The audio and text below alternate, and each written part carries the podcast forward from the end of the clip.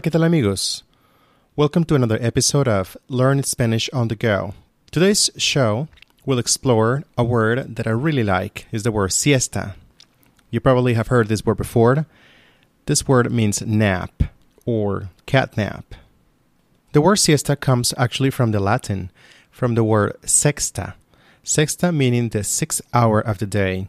Since most work days started at dawn, the sixth hour would be around noon or after right after lunch.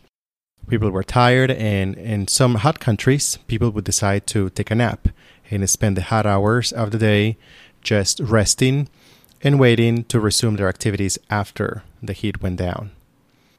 The idea of a siesta is really popular in Spain when the siesta usually takes place between 2 p.m. and 5 p.m.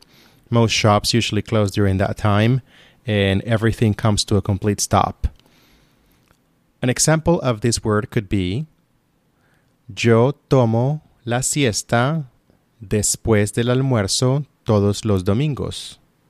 I take a nap after lunch on Sundays. The way people use this word is when they say tomar una siesta o echar una siesta. Literally, to take a nap or to throw a nap. What about you? Do you take siestas? What time of the day or what is your favorite day to take a siesta? Thank you for tuning in. See you next time. Hasta la próxima.